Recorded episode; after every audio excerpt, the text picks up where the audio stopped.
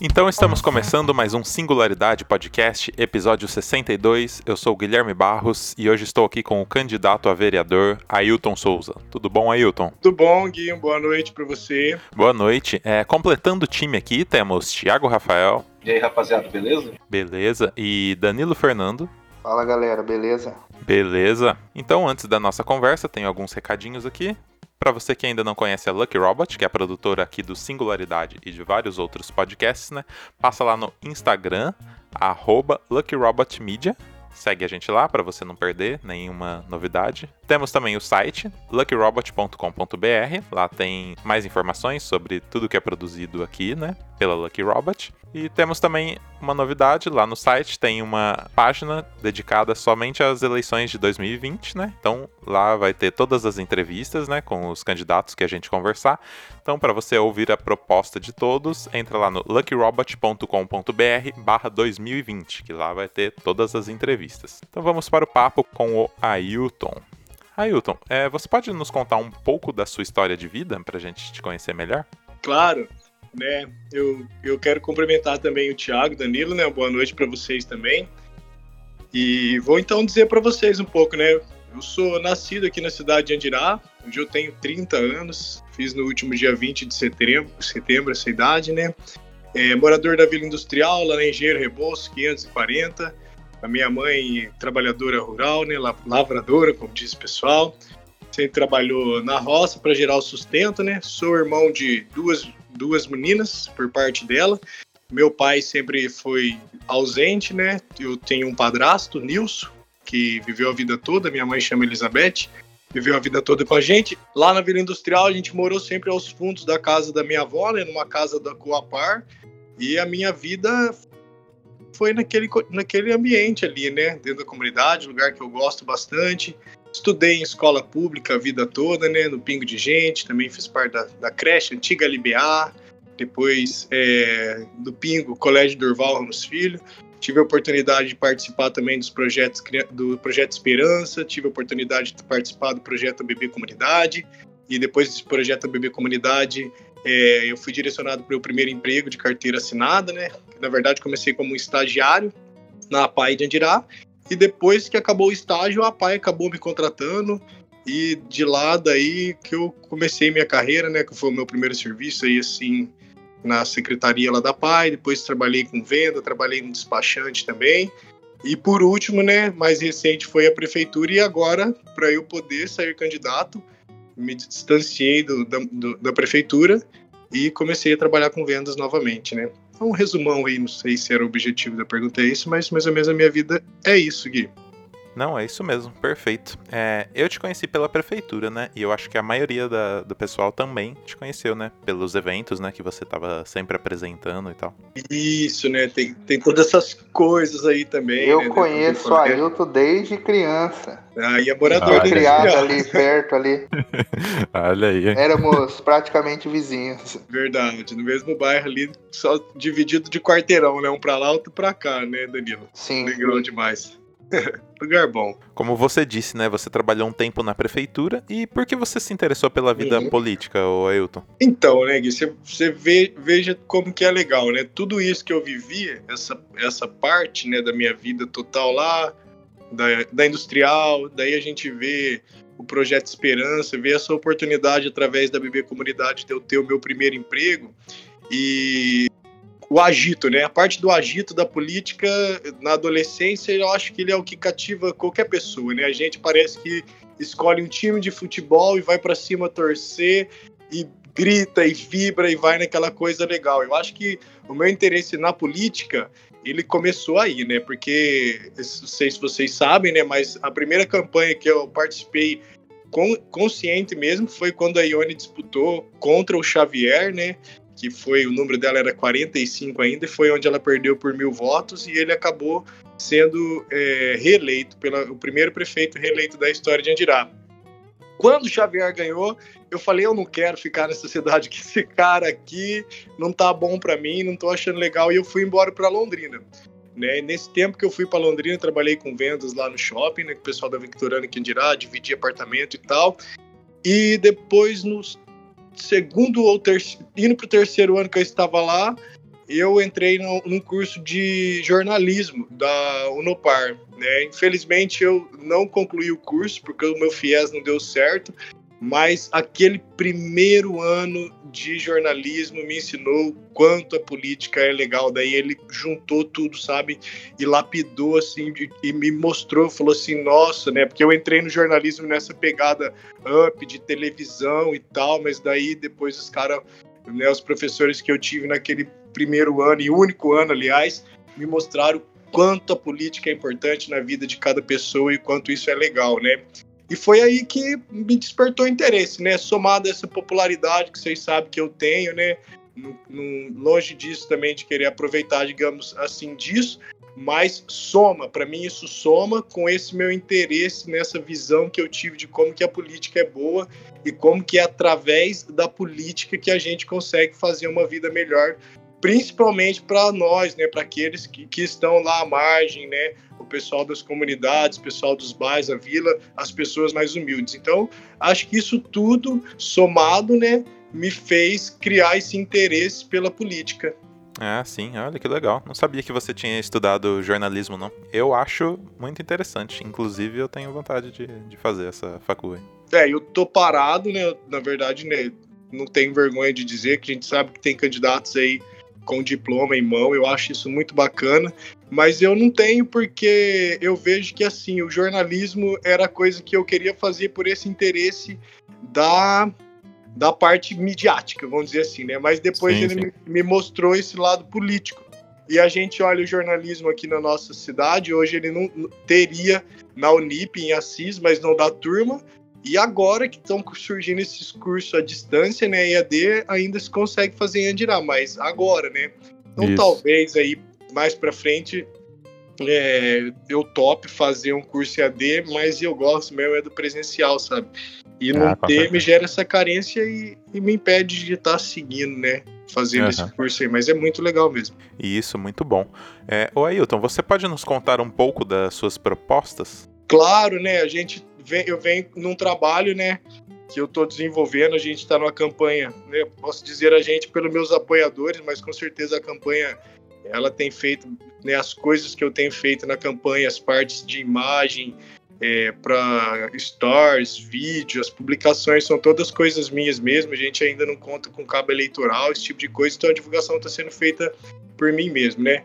Acho que assim, né? O que eu trago de, de especial, posso dizer para a população, na, me propor mesmo compromisso é ser unicamente vereador, que a gente vê que a maioria dos vereadores eles acabam tendo duas funções, né, atreladas.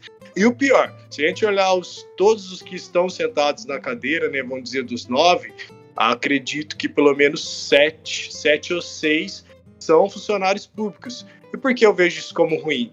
Esses candidatos, eles, ou melhor, esses, eh, esses vereadores, eles são pagos duas vezes pelo município. Né? Eles recebem o salário de concurso deles e recebem de vereador.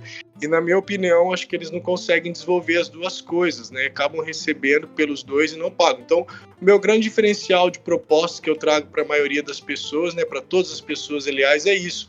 Em comprometer de que serei unicamente vereador, de estar à disposição todos os dias da semana, né, dentro do horário comercial que a maioria das empresas fazem, para estar buscando, né, melhorar todos os serviços que englobam. E claro, o principal de todo vereador que a gente sabe, né, que é a obrigação base, criar leis que possam favorecer a melhor, a melhor qualidade de vida para todos e fiscalizar, né, fiscalizar os empenhos, fiscalizar o serviço, as obras, de como que o serviço está rolando, como que ele está acontecendo. Então acho que assim, o vereador ele tem que ser um braço, os olhos, o corpo do povo, para ele estar tá no dia a dia. Então é isso que eu venho a me propor no sentido fiel do vereador. E aí, somado a esse tempo que eu, que eu tenho, vamos dizer assim, eu quero estar desenvolvendo junto da comunidade, todas as pessoas que têm interesse, eventos como Rua de Lazer, para as crianças estarem se divertindo. Quero é, incentivar as pessoas no quesito ambiental, ao plantio de árvore, uma coleta seletiva de lixo interessante. Quero que poder incentivar as pessoas a estar gerando isso nas, na, nas ruas nas casas delas, né, tendo um ambiente mais gostoso, um ambiente mais tranquilo, né, cuidar para que as vilas, principalmente os bairros, né, estejam sempre limpos, organizados, os postos de saúde também dando um atendimento legal, bacana. Então são esses, esses compromissos, né, que eu digo que às vezes muito as pessoas não têm tempo de correr atrás ou de cobrar melhoria, que eu me proponho a ser aí um candidato a vereador. Muito bom, muito legal. Obrigado. Ô, ô Ailton, o seu partido é o PSD, né? É, que é o mesmo da. PSD. É o mesmo da. Da prefeita. prefeita isso, exatamente. Uhum. É, e por que, que é a escolha do, do seu partido? Então, né? Na verdade, assim, a identificação com o partido, no, no sentido que é um partido social democrático, né? Que ele, que ele preza os trabalhadores, a liberdade de expressão, ele apoia a agricultura, né? Também apoia a minoria e todas as, as causas políticas, né? Para melhorar a vida daqueles que mais precisam. E claro, né? Essa, esta política também, né? Vamos dizer, essa nova eleição, ela exige, vamos dizer assim, no meu ponto de vista, claro, que exige que a gente esteja em um partido legal, um partido bacana, para que a gente realmente possa ter uma chance de chegar a uma cadeira, né?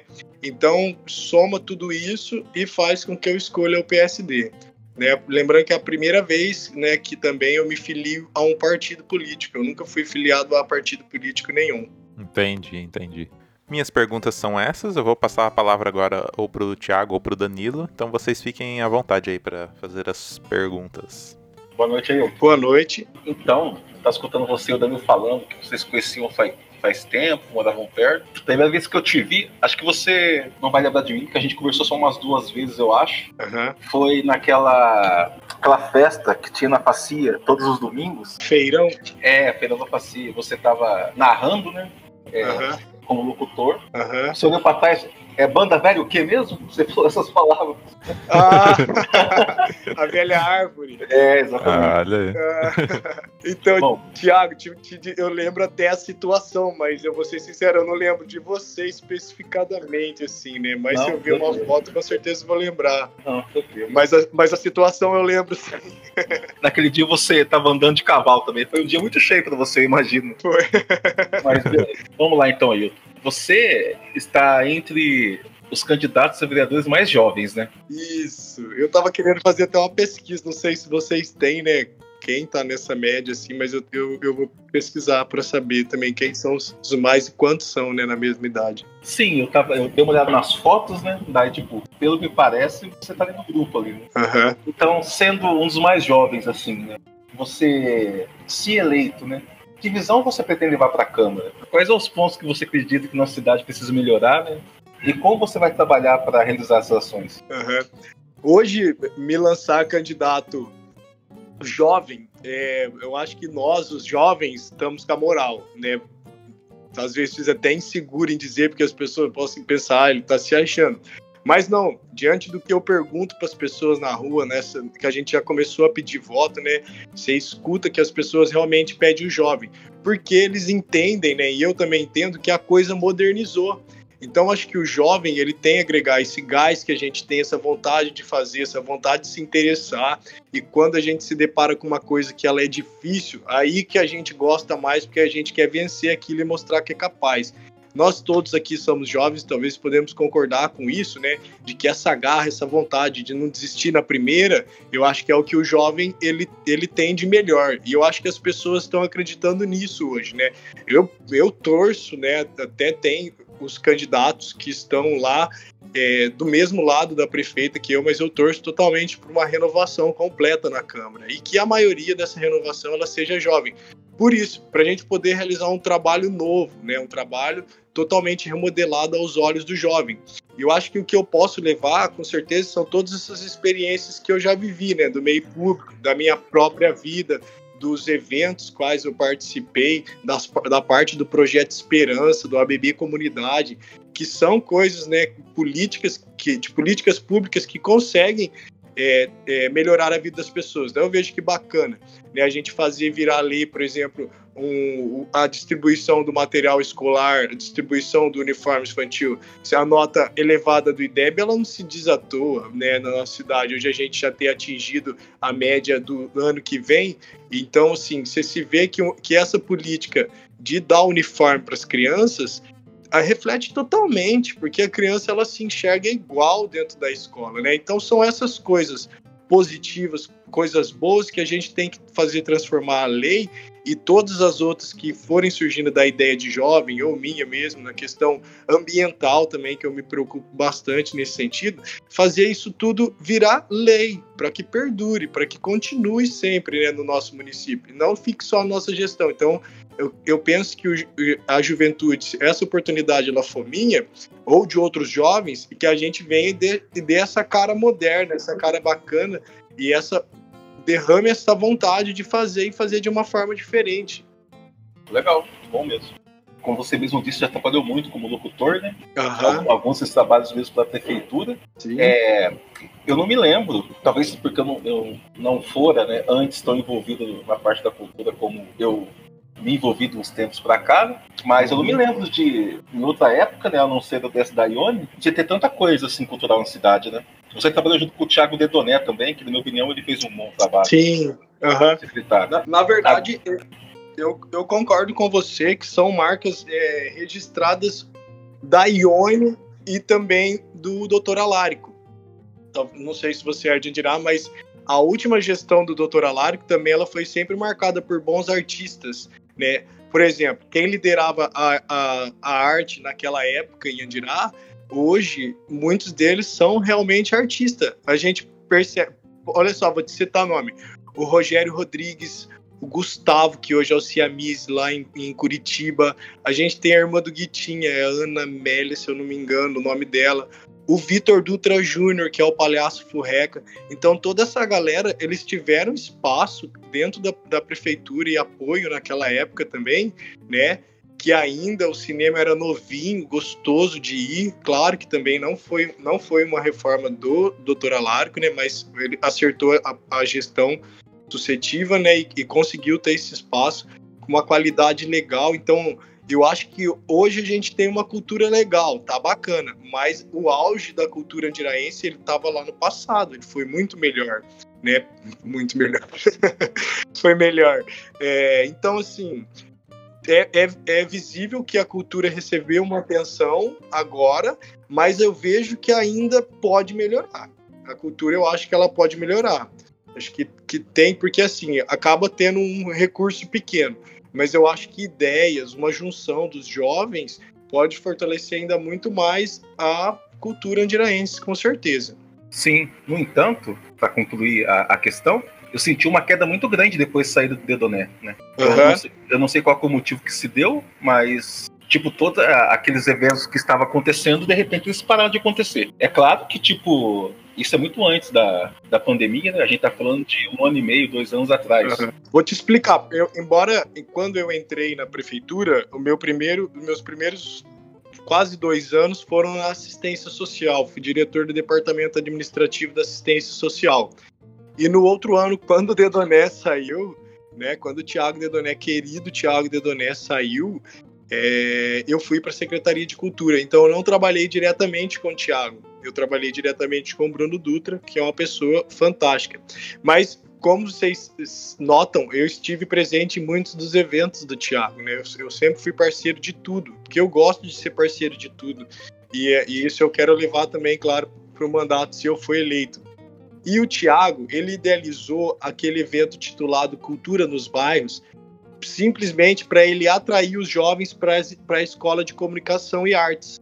Então, Cultura nos Bairros, ele não era um projeto idealizado para continuar, embora eu acho muito legal, eu acho que é um evento que, que deve ter pelo menos um mês ou a cada dois meses o município tem que estar tá fazendo todo ano, eu acho muito legal. Então, veja bem, o Tiago ele traçou essa estratégia para trazer as, os jovens terem esse interesse em participar da escola de comunicação. Então ele rodou os quatro cantos da cidade dentro de um período, direcionou o pessoal para a escola de comunicação e artes, e esses professores da escola de comunicação e artes, eles são professores contratados através de licitação. Então, eles não são professores concursados do município. O que houve? Depois, nesse período que o Tiago acabou saindo, a renovação do contrato desses professores não foi efetivada. Então, gerou um tempinho a mais para eles voltarem ativo. Não foi que o Bruno decidiu parar, claro, com a Escola de Comunicação e Artes, né? Mas o evento que era o Cultura nos Bairros, ele só foi um período mesmo. Ele não ter, não, não, mesmo com o Tiago, ele não ia continuar. E esse feirão que você citou, ele é um, foi uma questão da Secretaria de Desenvolvimento Turístico, né? Financeiro e turístico.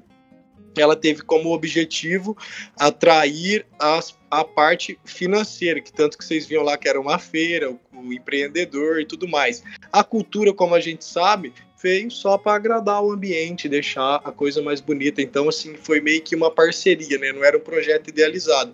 Então, quem abriu mão do feirão foi a Secretaria de Desenvolvimento Econômico e Turístico, não foi a Secretaria de Cultura. Você me entende onde eu quero chegar? Porque daí fica a impressão de que tudo era uma mesma coisa, né? Então foram dois projetos de duas secretarias distintas. Um tinha o objetivo de se encerrar e o outro, a secretária entendeu que não, não devia continuar mais, que não estava tendo resultado e interrompeu.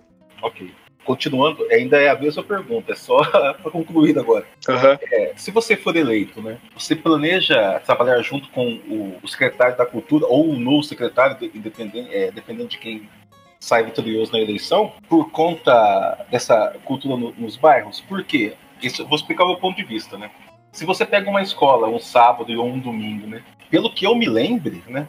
Se eu não estiver me lembrando errado, os recursos eram mínimos, né? Tinha, tinha energia para ser usada ali. Se tinha uma banda, a banda levava. Às vezes, né? A prefeitura fazia a contratação de algum técnico de som, isso tinha mesmo. Mas daí, tipo, isso causava o quê? Eram crianças é, indo para a escola à tarde para ir sair alguma dança para apresentar no domingo. Tipo, era mais é, crianças na escola o tiozinho que vendia amendoim e vendia budão doce, ele ia na escola e ia ganhar um dinheiro a mais, porque porque estava tendo evento. Então, ao meu ver, não parece uma coisa tão complicada de se manter, sabe? Se tem um evento numa escola dessa, né, vai agregar o povo, né, vai dar aquele aquele pum para as crianças se empenhar a fazer alguma coisa, para alguns artistas se apresentar, quer mostrar a arte. Artista no geral, né? Músico, pintor, poeta e essas coisas. Você acha que seria possível Tipo, seria uma bandeira que você levantaria e lutaria para que acontecesse?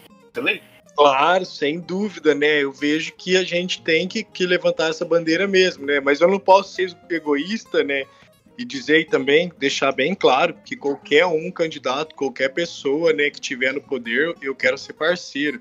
Né? Inclusive é um dos lemas do partido, a gente não faz política por oposição, né? A gente faz, quer dizer, não faz oposição por oposição. A gente quer fazer oposição se for necessário no sentido de que a coisa está errada, mas enquanto for boa, bora lá, vamos para frente.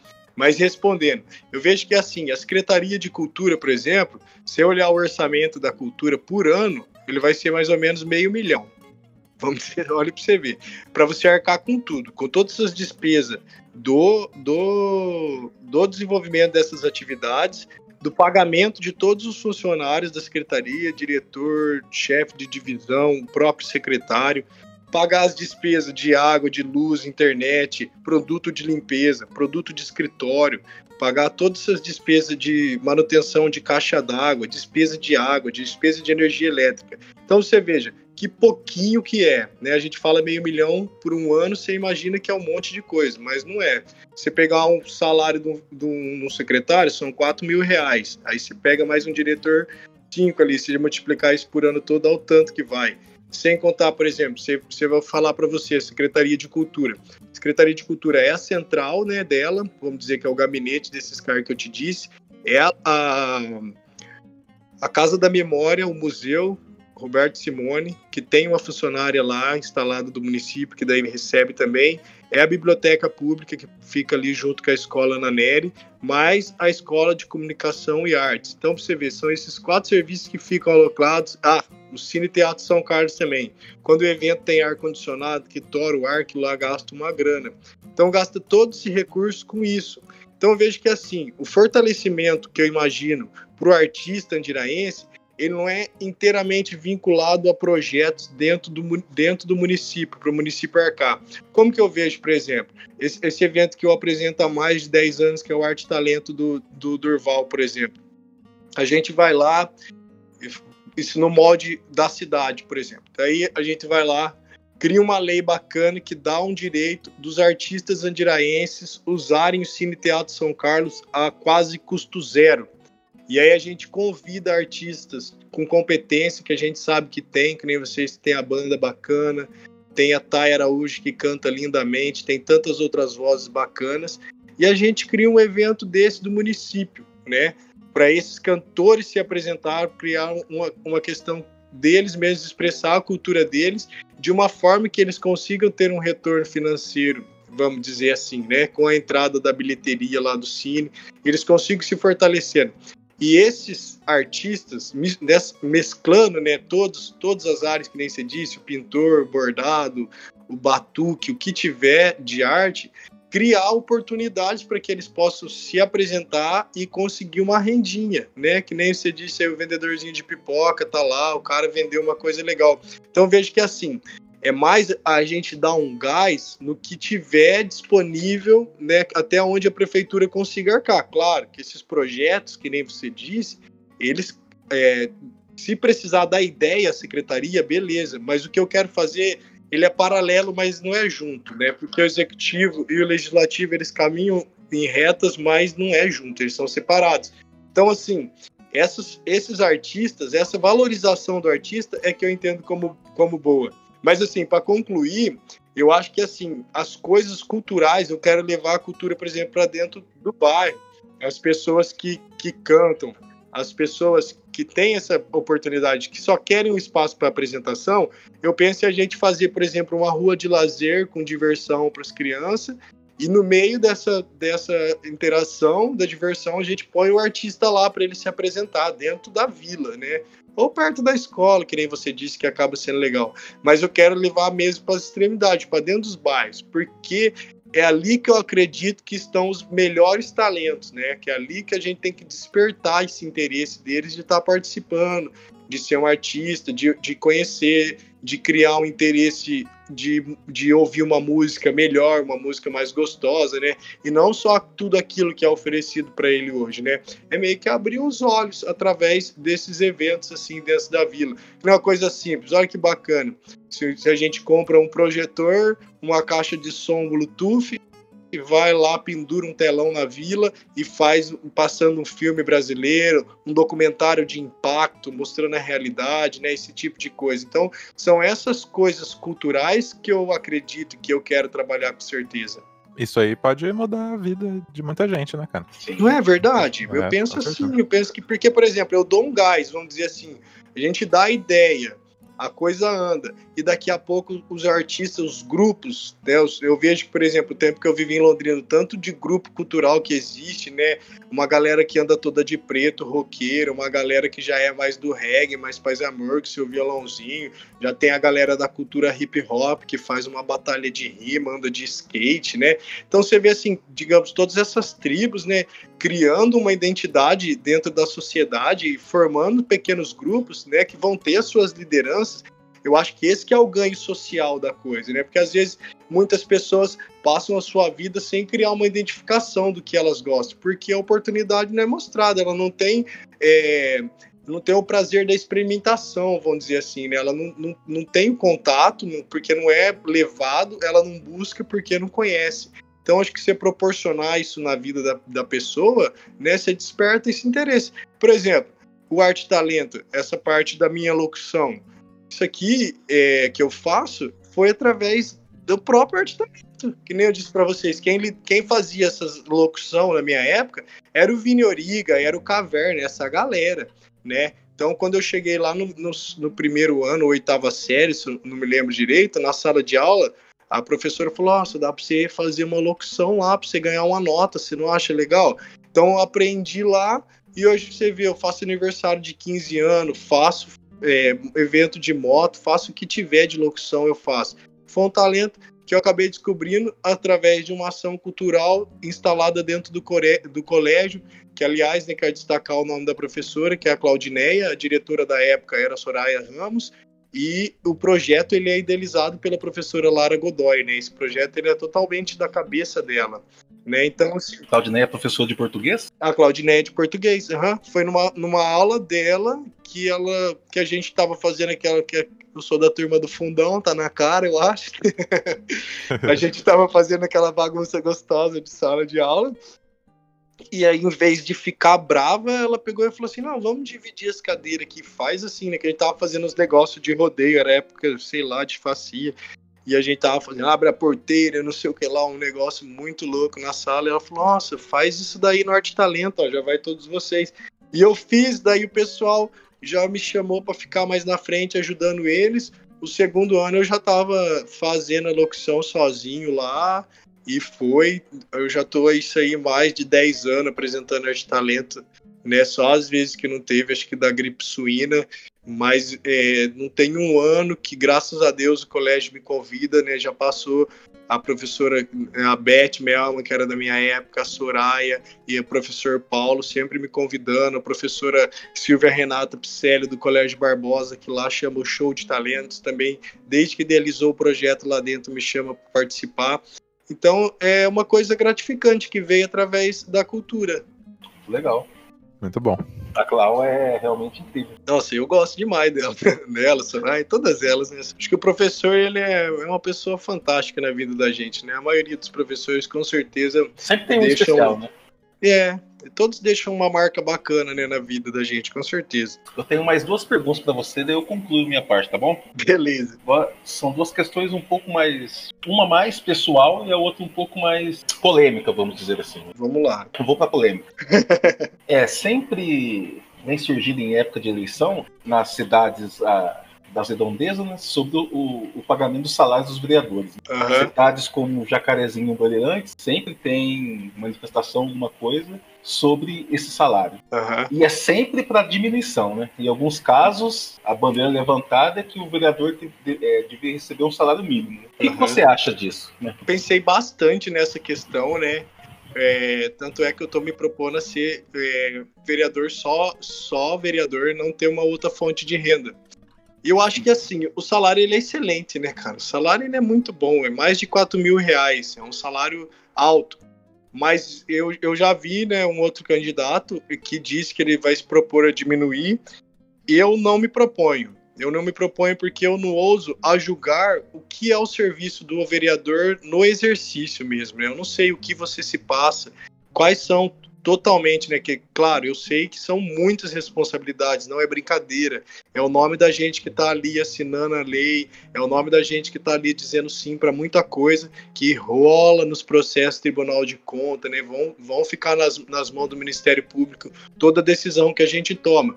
Então, se você olhar, né, o vereador parado e ganhando 4 mil, é complicado. Né? Agora, você também não, sou, não saber o que de fato passa dentro lá da Câmara, quais que são as cobranças verdadeiras, né, que o que que envolve seu nome, o que que envolve tudo, aí a gente não pode julgar. Então, assim, se a população me permitir a experimentação do que é isso e eu ia achar que o salário é exagerado a hora que eu estiver recebendo ele, com certeza eu somarei da opinião de, de diminuir. Mas fora isso, por enquanto eu não levanto essa bandeira.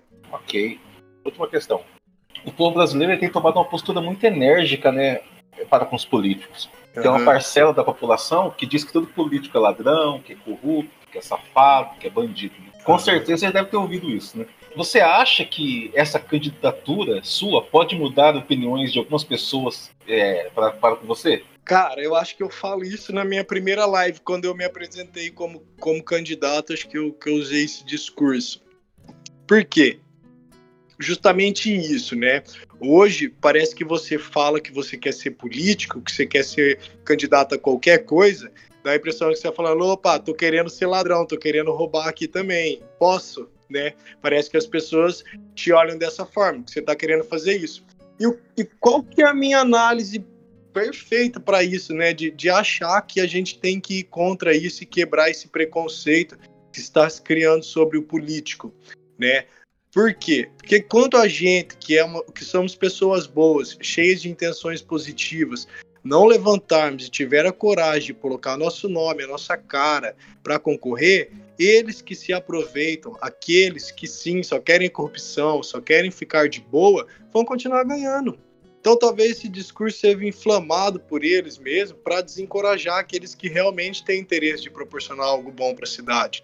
Então assim, a gente tem que enfrentar esse preconceito, vamos dizer assim, em ser um político, né? Para que com certeza pessoas boas de interesse bons possam chegar até o poder. Porque se a gente continuar se acovardando, de achando que as pessoas vão pensar isso ou aquilo de nós, a gente vai deixar sempre na mão desses que, que não estão interessados em proporcionar coisas boas. E a não ser, né, só aumentar a moral mesmo, de que política é aquilo ou outro. E eu não me canso de falar, eu sou fanático mesmo pela Donione. Eu vejo que assim ela tem uma postura excelente como prefeita, ela é totalmente honesta e competente no que ela faz. E nela eu me espelho, falando, isso é uma política aqui, ó, honrada, diferente de muitos políticos que a gente vê por aí. Então, assim, existe o mau exemplo? Existe, bastante, mas também existe os bons exemplos, e é neles que a gente tem que olhar. Obrigado, Ailton, pelas respostas, viu? Boa sorte, cara. Obrigado, muito obrigado. Beleza, eu concluí aqui. Vai lá, Danilão. Vamos lá, então. Boa noite, Ailton. Tudo certo? Tudo, Danilo. Então, Ailton, seguindo a, a linha aí que o Thiago deixou, a última pergunta dele meio que se encaixa com uma que eu coloquei aqui. Todas as pessoas têm uma noção de política como uma coisa ruim, uma coisa que só envolve corrupção, pessoas mal intencionadas, e só que cada pessoa tem um conceito próprio, pode constituir um conceito próprio de, de política. Para você, o que você pensa que é, ou o que você acredita que deveria ser a política? Qual seria a política ideal para você? Como você pensa que a política pode melhorar a vida das pessoas? Então, você veja, é, as duas coisas, né? O que eu quero e o que eu penso são as mesmas coisas. Né, a, a, política, ela tá totalmente. A pessoa tem que entender que a política tá totalmente ligada à vida. A gente que vive numa democracia, a gente vive na política, né? Parece que você fala de política, as pessoas não querem saber, mas todo mundo tem a obrigação de saber um pouco de política, se interessar por política, expressar a sua opinião a respeito de tudo. E eu vejo que a política, ela pode gerar qualidade de vida quando você vê que, por exemplo, coloca uma iluminação pública melhor no bairro, elabora um plano de coleta de lixo legal, seletivo, igual acontece aqui no Tiburi, que é separado o lixo orgânico do reciclável, o reciclável na cidade toda. Você veja quando, quando se tem postos de saúde com qualidade para o atendimento. A política, quando você vê a questão da escola, material escolar, as crianças recebendo. Você vê a política que esgota zero número de, de, de vagas, de crianças querendo vagas nas creches nas escolas, a política fazendo com que as pessoas tenham um transporte público universitário de qualidade, um preço baixo. Você vê as pessoas recebendo aquelas que precisam de vulnerabilidade social, a cesta básica todo mês. Você ir no atendimento médico, você poder estar tá fazendo os exames que nem hoje pode fazer, tirar um ultrassom, você pode estar tá fazendo um exame bacana aqui na própria cidade, que são coisas agregadas através da política. Então, acho que assim, em tudo que puder somar gerar qualidade de vida através da política é, são as coisas que motivam qualquer um. Na primeira reunião, por exemplo, que eu tive, né, vou, vou, sair da escala vereador, mas vou citar ela mais uma vez, a prefeita, né, a candidata prefeita Ione.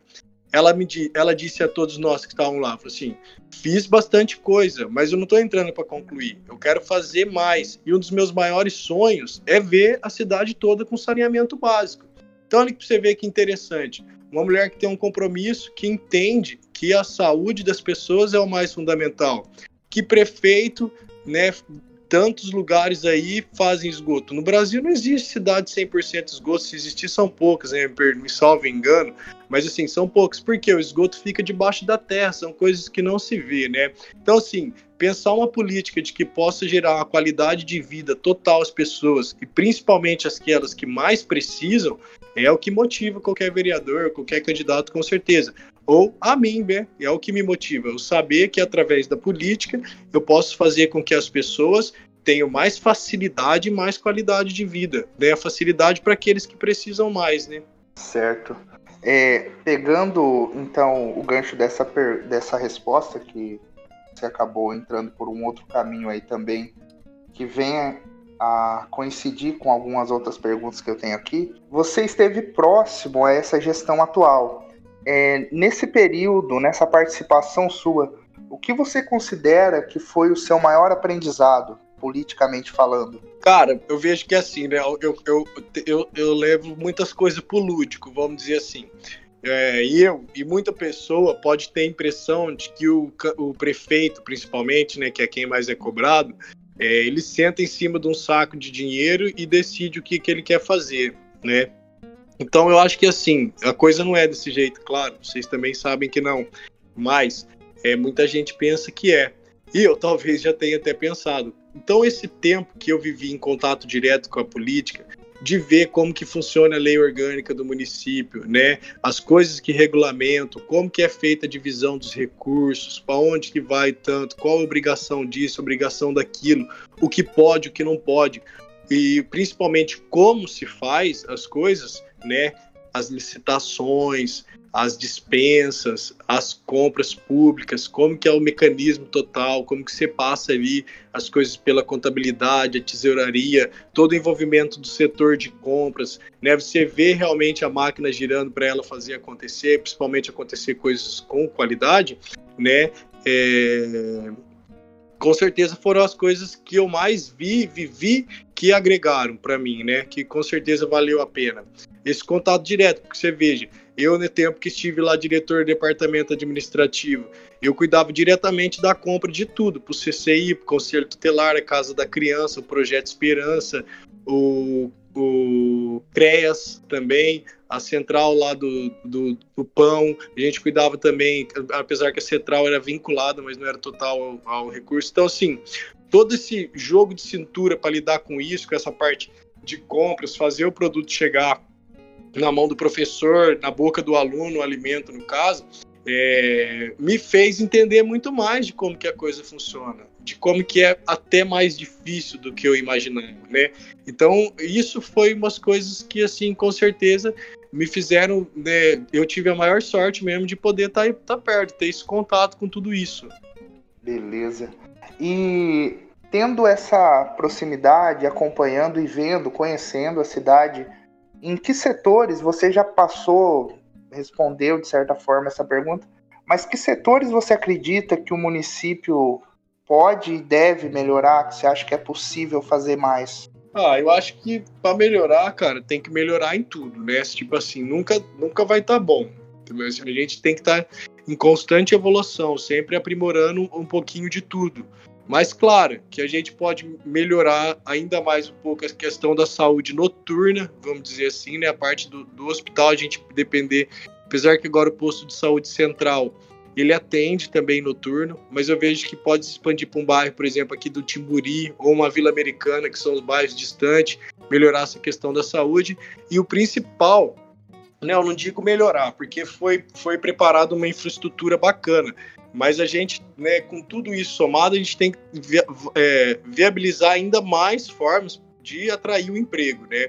Eu acho que são as únicas coisas que realmente precisam de um, um olhar, vamos dizer, maior, uma sorte maior, porque você veja, o, o parque industrial que a gente tinha antigo, que é o, aqui onde está a Carton, aonde está a Bergman, a distribuidora de bebidas Coca-Cola, Novo Mundo, esse pessoal, eles não tinham nem asfalto, né? Um parque industrial que está aí, ó, desde quanto tempo, né? Desde que a gente se conhece por gente.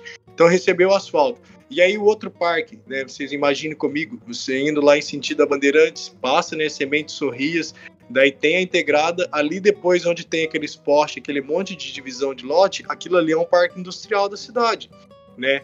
E você vê, antes da gestão da Ione, ali não tinha nem água e nem energia, e nem energia elétrica. Que empresa que ia se instalar em Andirá em um lugar que não tem energia e nem água ainda, que ela ia ter que se virar para fazer chegar isso, né? Então são avanços nesse setor, né, que com certeza podem fazer com que a coisa chegue. Mas assim, a gente tem que criar maneiras de que o serviço e a saúde melhorem significativamente mais do que as outras coisas. Mas a melhoria ela é necessária, sem dúvida, em todas as áreas sempre. Certo. É, no seu caso, você chegou a citar a importância de algumas políticas públicas, como o projeto, é, a experiência que você teve a partir do FIES. No meu caso também, o, o que eu sei hoje, o meu trabalho, o meu sustento, tem a ver muito com questão de políticas públicas também, essa oportunidade que se cria por meio delas. Você considera importante essas políticas públicas de caráter social nas áreas de educação que visam incluir e como é possível você você pensa é, meios de poder reduzir essa desigualdade social a partir do município, porque nós geralmente focamos em projetos nacionais.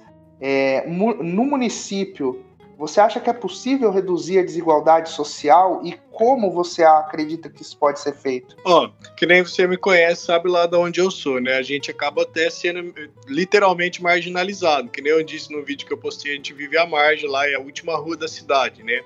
O futuro da gente, que a maioria das pessoas esperam, você também já sabe o que que é. Então, assim, o que, que eu vejo que dá para fazer nesse sentido, né? Que nem o Projeto Esperança, por exemplo, né? A ABB Comunidade o Xavier deixou embora, mas a ABB era o modelo. Por quê? A gente ficava lá no ABB Comunidade, depois que saía da escola, o ônibus já levava bem direto, então ele era integração.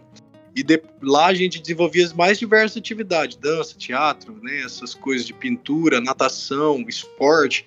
Então, assim, essas coisas elas têm que estar na, na, na galera direto. Mas o principal que tinha lá é que quando a gente estava fazendo 18 anos, eles direcionavam a gente para o mercado de trabalho. E ali no mercado de trabalho a gente acaba gerando a primeira oportunidade, que foi o que aconteceu, por exemplo, comigo, né? Então, assim, são essas ações, por exemplo, a gente entrar numa parceria, né, a Câmara Municipal ou o Poder Público, que, que eu acredito, né, não é divulgado, mas eu já vi ele falando, o professor Paulo faz isso, ele procura no comércio, onde ele pode encaixar um menor aprendiz. Então, acho que, por exemplo, a gente poderia criar uma parceria legal mesmo para que os, as empresas elas realmente dessem oportunidade ao jovem, principalmente, né? E principalmente o jovem da periferia, o jovem marginalizado, para que ele possa provar assim como você, Danilo, assim como eu, de que a gente só precisa de uma oportunidade para de repente ser uma pessoa que vai estar tá longe do que as pessoas realmente pensam com a gente. Né? Achava, eu, eu sempre eu sempre ouvi uma frase assim na minha vida toda. Nossa, nem, nem você é tão legal, você nem parece que você mora na industrial, ou, ou coisas do tipo. Nossa, você, você, sua vida foi legal, né? Você não, não foi por outro caminho. Então, assim, ah, acho legal isso daí, as pessoas me dizerem, mas eu percebo o preconceito ali nas pessoas que são igual a eu das comunidades. Eu não sou o único gente boa da vila, eu não sou o único educado, né? Eu não sou, tô longe de ser. Aliás, a maioria é do mesmo padrão que eu. Então, acho que por viver longe e sem oportunidade, a gente acaba tendo essa discriminação, né? Então, eu vejo que assim, por que, que tudo eu falei das coisas acontecer lá dentro do bairro? Porque eu quero que o olhar das pessoas ele veja o bairro como uma forma é, diferente. Que às vezes tem gente que do, centro, olha a cidade pequena do tamanho que é, mas tem gente do centro ou de um bairro melhor que não tem coragem de passar lá na Vila Industrial, tem medo, não passa na Santa porque tem medo, vai ter medo, não é verdade? Então acho que assim é complicado esse tipo de coisa, esse preconceito ele existe, então a gente tem que quebrar ele e como que quebra? Através disso, da oportunidade, né? Do incentivo, né? Porque às vezes eh, deixa a pessoa até para baixo, né? Os, os, outros jovens pensar assim como eu pensei, né? Numa situação dessa, de, de, de, você achar que de que o outro te considera perigoso ou de que o, de que o outro, de uma certa forma, ele, ele quer uma distância de você. Então, assim, a oportunidade é a palavra que define, que com certeza gera gera riqueza na vida da pessoa. Certo. É, Ailton, qual a sua opinião? Você já tangenciou esse tema, essa resposta? Sobre e a sua visão sobre a renovação na política. Você acredita que essa renovação pode ser para melhor? Olha, eu acho que assim, a população ela tá pedindo. Eu tô passando dando igual, eu não tenho tempo todo para pedir voto. Infelizmente eu tenho que trabalhar que mês que vem eu vou ter que pagar minhas contas. Se eu fosse um funcionário público, por exemplo, é, eu ia continuar recebendo fazer a campanha. Mas eu tenho andado nas casas das pessoas no final de semana e o que elas dizem para mim é renovação. Teve até o Alain Magrelo, né, o legal da cidade que a gente vai falando, todo mundo se conhece. O Alain ele listou, se eu não me engano, nove ou dez candidatos jovens, novos, em que ele vê potencial de renovação e que poderiam estar, usando, estar sentados numa cadeira da Câmara. Então eu vejo que o novo, eu sou totalmente a favor, eu queria que trocasse todo mundo lá. Eu entendo que, que a melhoria vai vir por causa do quê? Do gás de quem vai estar lá novo, né? Vai, vai ser uma visão totalmente nova, então a gente vai, vai caminhar junto aqueles que vencerem, né? Com certeza eles vão desenvolver um trabalho diferente, porque o novo ele é zero, né? Então o zero ele parte de um início diferente, vamos dizer assim, e com certeza, partindo do início diferente, o resultado ele vai ser. E com certeza, o pensamento do jovem atribuído à qualidade, a mudança vai ser melhor. É, recentemente a gente viveu no Brasil uma questão de polarização muito forte, em que as pessoas é, renunciaram ao diálogo e se agridem, é, não entendendo que para a política existir, para a convivência em sociedade existir, a gente precisa dialogar. O que você acha desse excesso de polarização na política? Você pensa que é possível superar essas diferenças e construir a partir do diálogo? Ah, eu acredito que é, é o diálogo, né? O diálogo ele é fundamental para poder para poder resolver tudo, né? Eu acho que assim esse boom foi um colapso, né, na, na, na política nacional, vamos dizer assim. Se a gente olhar para trás, né, como todo mundo disse, vai ficar marcado na história e a gente vai discutir muito isso. Né, o golpe a presidente Dilma Rousseff foi com certeza assim crucial para esse é, essa turbulência, vamos dizer assim, na política nacional, né? Que ela rachou aquilo ali, começou já a rachar o Brasil e ele dividiu mesmo. E aí a, a gente, né, se você for olhar é, o, o, balanço do que, do que a esquerda disse a respeito disso, né, naquele documentário da Petra Costa, que ela fala, né, que a, que a, a, a massa, vamos dizer assim, a massa pobre nacional, ela elevou. E com toda aquela crise, aquela questão do desenvolvimento é, da, da, vida dele, ele parou, não progrediu, ele, ele entrou nesse caos. Então foi, foi ali no momento da crise, somado ao golpe, toda aquela coisa, nessa essa vontade da pessoa que subir um pouco, querer subir mais e não conseguir, ou de você ver né, o rico se sentindo ameaçado porque tem muita gente sumir, subindo. Então criou essa divisão total né, da, do país, divisão de opiniões, de ideias, de um ponto de vista muitas vezes sem fundamento, sem lógica, né? Então assim é, é, é embaraçoso, ele é complicado, ele não é, ele não, não é uma situação visível, não tem uma ponta que, que você consegue direcionar.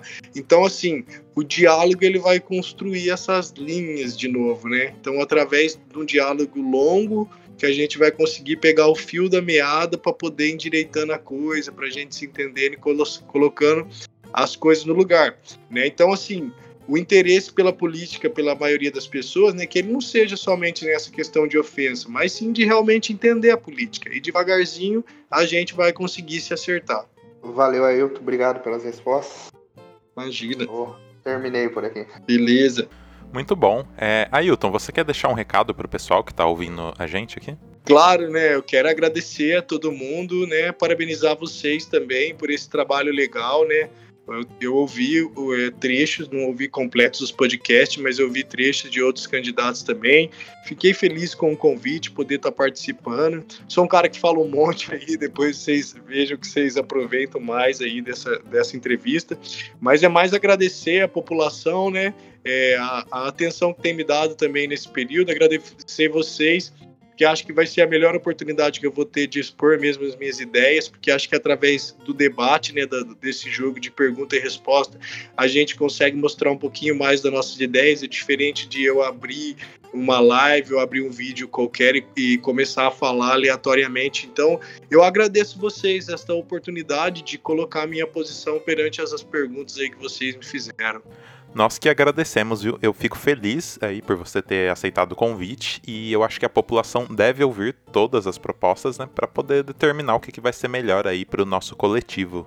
Isso. Então é isso. Para você que ainda não segue lá no Instagram, LuckyRobotMedia, vai lá, segue a gente. O link tá aqui na descrição também. As redes sociais do Ailton nós vamos deixar aqui para você ir lá trocar uma ideia com ele.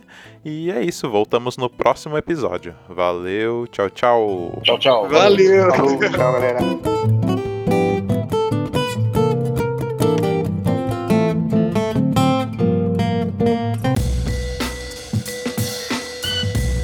Esse podcast é uma realização Lucky Robot.